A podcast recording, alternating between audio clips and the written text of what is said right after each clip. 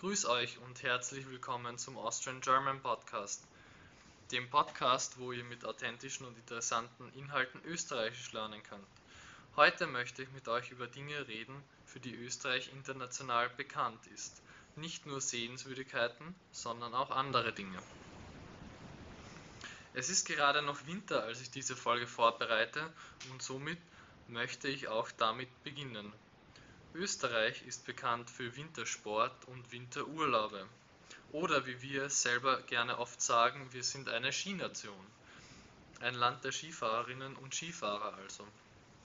Dazu gehören nicht nur das klassische alpine Skifahren, wo man in sogenannten Skigebieten mit Liften oder Gondeln den Berg hinauf und auf Pisten hinunterfährt, sondern auch Skitouren. Diese freuen sich mittlerweile immer stärkerer Beliebtheit auch die Corona-Pandemie hat den Skitouren nochmals Aufwind gegeben. Denn durch Restriktionen war das Skifahren zeitweise nur eingeschränkt möglich. Beim Skitourengehen schnallt man sich Kunstfälle auf die Ski, damit man nicht rutscht und kann so den Berg hinaufgehen. Das Tolle ist, dass man jeden Berg erklimmen und befahren kann, auch wenn es da kein Skigebiet gibt. Notwendig sind dafür Erfahrung und Sicherheit, denn Lawinen sind äußerst gefährlich.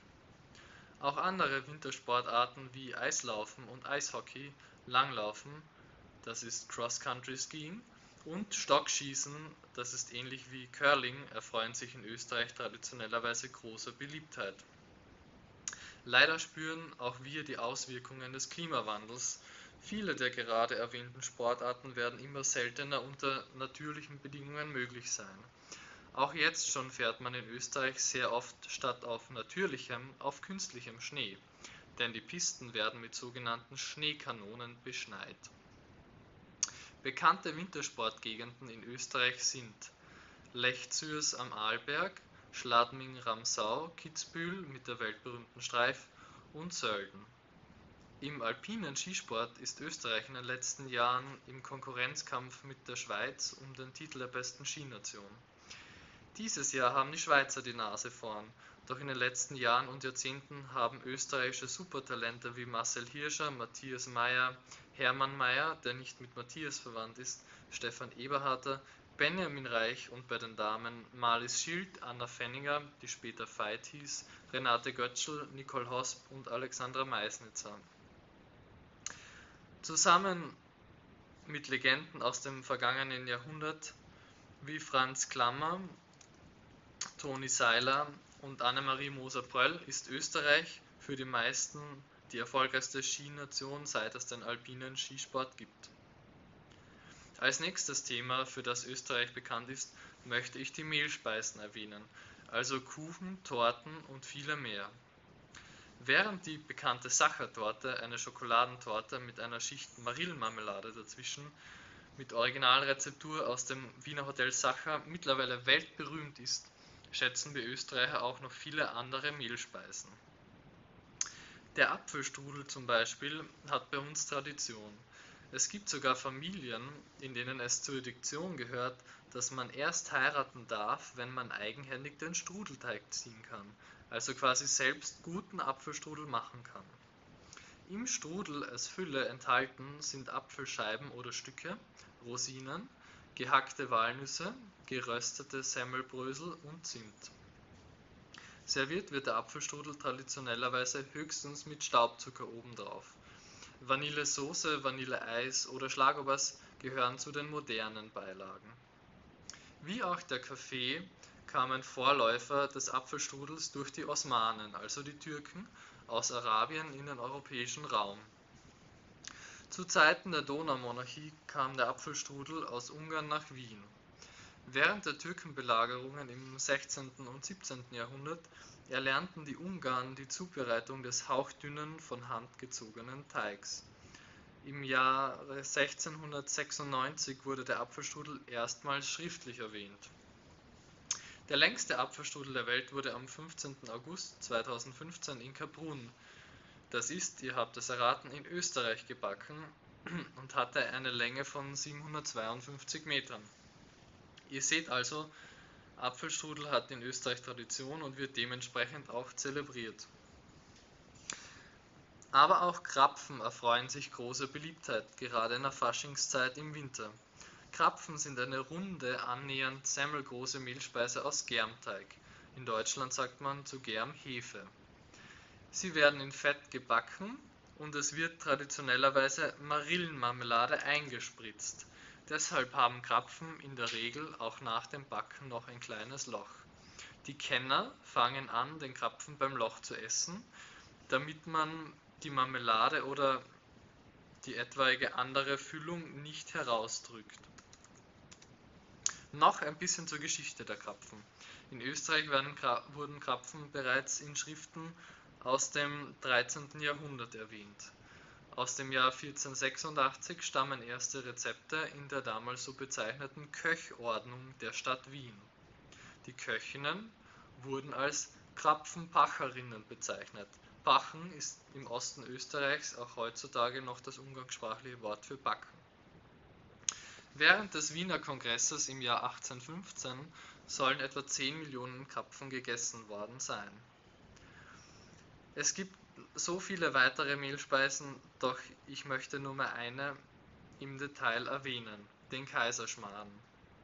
Es gibt verschiedene Versionen der Legende zur Erfindung des Kaiserschmarrns.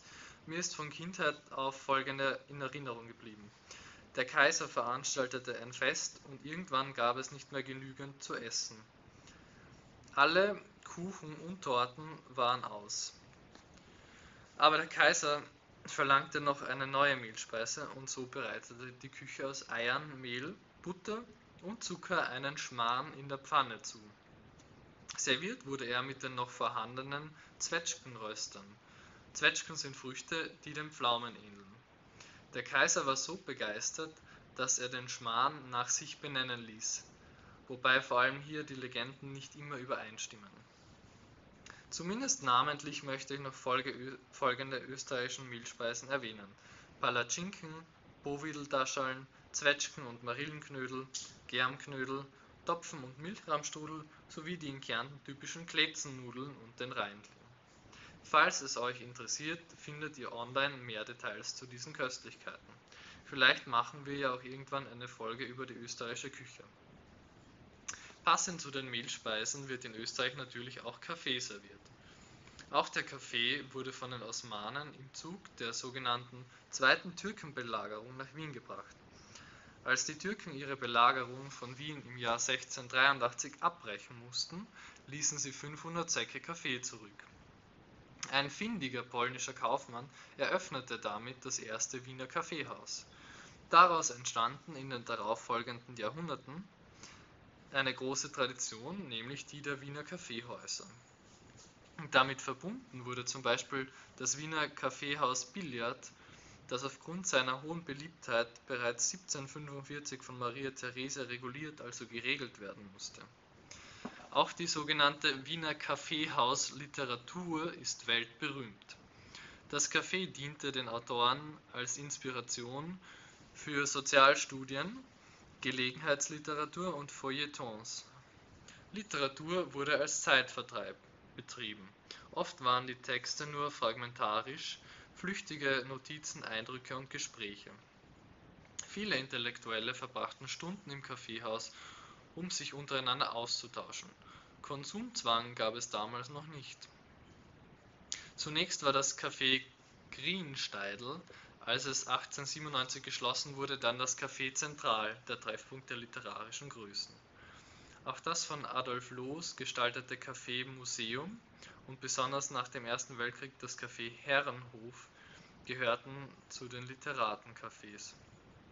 Zum Stammpublikum der Wiener Kaffeehäuser gehörten die Schriftsteller Alfred Adler, Peter Altenberg, Hermann Bahr, Hugo von Hofmannsthal, Robert Musil, Josef Roth, Arthur Schnitzler, aber auch Maler wie Gustav Klimt, Egon Schiele und Oskar Kokoschka, die Architekten Adolf Loos und Otto Wagner und die Komponisten Franz Leher und Alban Berg.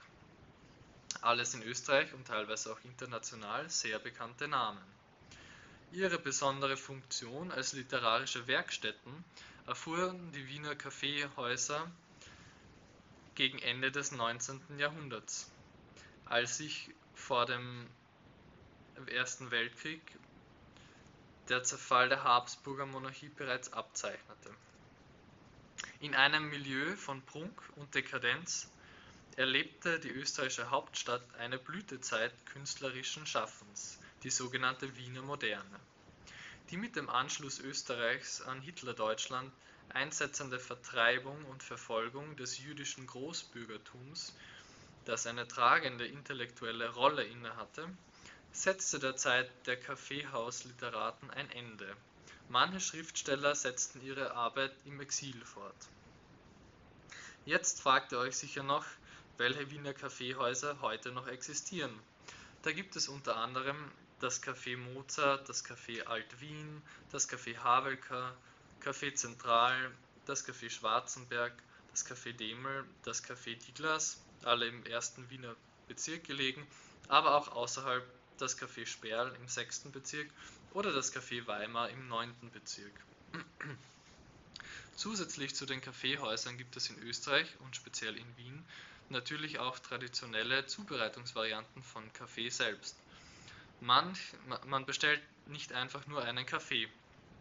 Es gibt zum Beispiel den kleinen braunen, einfacher Mokka mit Milch oder Obers in einer kleinen Schale und den großen braunen, doppelter Mokka mit, Mokka mit Kaffee Obers oder Milch in großer Schale. Oder den Einspänner, ein kleiner Mokka im Glas mit viel Schlagerwas. Den Fiaker, ein großer Mokka im Glas mit viel Zucker und einem Stamperl, also quasi einem Schuss Schlibowitz oder Rum. Sehr berühmt ist auch die Melange, halb Kaffee, halb Milch, etwas Milchschaum. Mit Mokka meint man in Wien einfach einen Espresso. Piccolo bezeichnet einen kleinen Schwarzen mit Schlagobers. Und auch der Verlängerte darf in dieser Liste natürlich auch nicht fehlen. Ein kleiner Schwarzer wird mit der gleichen Menge an heißem Wasser verlängert also verdünnt. Kommen wir vom Essen zu etwas anderem, einem Musical aus 1959 und zugleich Film 1965, der international womöglich bekannter ist als in Österreich selbst. The Sound of Music. Das auf dem Leben der Trapp-Familie basierende Musical wird stets mit Österreich assoziiert. Doch wie viele von uns haben das Musical oder den Film überhaupt je gesehen? Ich jedenfalls kenne nur einzelne Lieder daraus. Das 1959 am Broadway prämierte Musical handelt von der ambitionierten Sängerin und Tänzerin Maria von Trapp aus Salzburg, die zur Zeit des Anschlusses Österreichs an das Deutsche Reich im Haus des verwitwerten österreichisch-ungarischen Marineoffiziers Georg Ludwig Ritter von Trapp Erzieherin für dessen Kinder wird Sie beginnt mit den Kindern zu singen und zu tanzen. Es entwickelt sich natürlich auch eine Liebesgeschichte zwischen dem strengen Offizier und Maria, im Zuge derer aber erst einige Hürden überwunden werden müssen. Das Musical gewann einige Awards und war ein großer Erfolg am Broadway. Lieder wie Edelweiß, das zum Beispiel als Intro in der Streaming-Serie The Man in the High Castle verwendet wird, haben viele Menschen weltweit schon einmal gehört und mehrere der Drehorte für den Film im Bundesland Salzburg, wie zum Beispiel das Schloss Leopoldskron oder die Kirche von Mondsee, erfreuen sich starker Beliebtheit bei amerikanischen und asiatischen Touristen. Neben Salzburg, das auch mit der Festung Hohensalzburg, Mozarts Geburtshaus in der Getreidegasse und dem Schloss Mirabell punkten kann, sind auch folgende Städte und Orte in Österreich sehr bekannt: Hallstatt, ein malerischer Ort am See der seit der Bronzezeit durch die Salzgewinnung Reichtum erlangt hat. Graz, das für Historisches wie den Schlossberg mit dem berühmten Uhrturm oder dem mittelalterlichen Zeughaus bekannt ist, aber auch für Kulturelles aus der Moderne mit zum Beispiel der Murinsel. Die Wachau, eine Region in Niederösterreich entlang der Donau mit steilen Hängen und Terrassen, an denen Wein wächst, und schroffen Felsen, auf deren Hügel das Stift Melk oder das Stift Göttweig sowie der bekannte Ort Dürnstein zu finden sind. Auch andere Städte wie Linz mit dem Pöstlingberg und dem Ars Electronica Center, Innsbruck mit dem Goldenen Dachel umringt von Bergen oder Klagenfurt am Wörthersee mit Lindwurm und Pyramidenkugel erfreuen sich großer internationaler Beliebtheit. Auf andere Aspekte wie Sport, Kultur oder auch Kulinarik werden wir vielleicht in einer der nächsten Folgen nochmal separat eingehen. Ich hoffe, diese Folge hat euch gefallen und ihr konntet mit oder ohne Hilfe des Transkriptes vieles verstehen und auch Neues lernen. Wenn euch der Podcast gefällt, dann gebt mir gerne eine positive Bewertung auf Spotify, Apple Podcasts oder wo auch immer ihr Podcasts hört. Und folgt mir auf Instagram unter Austrian German Podcast. Vielen Dank fürs Zuhören. Viert euch!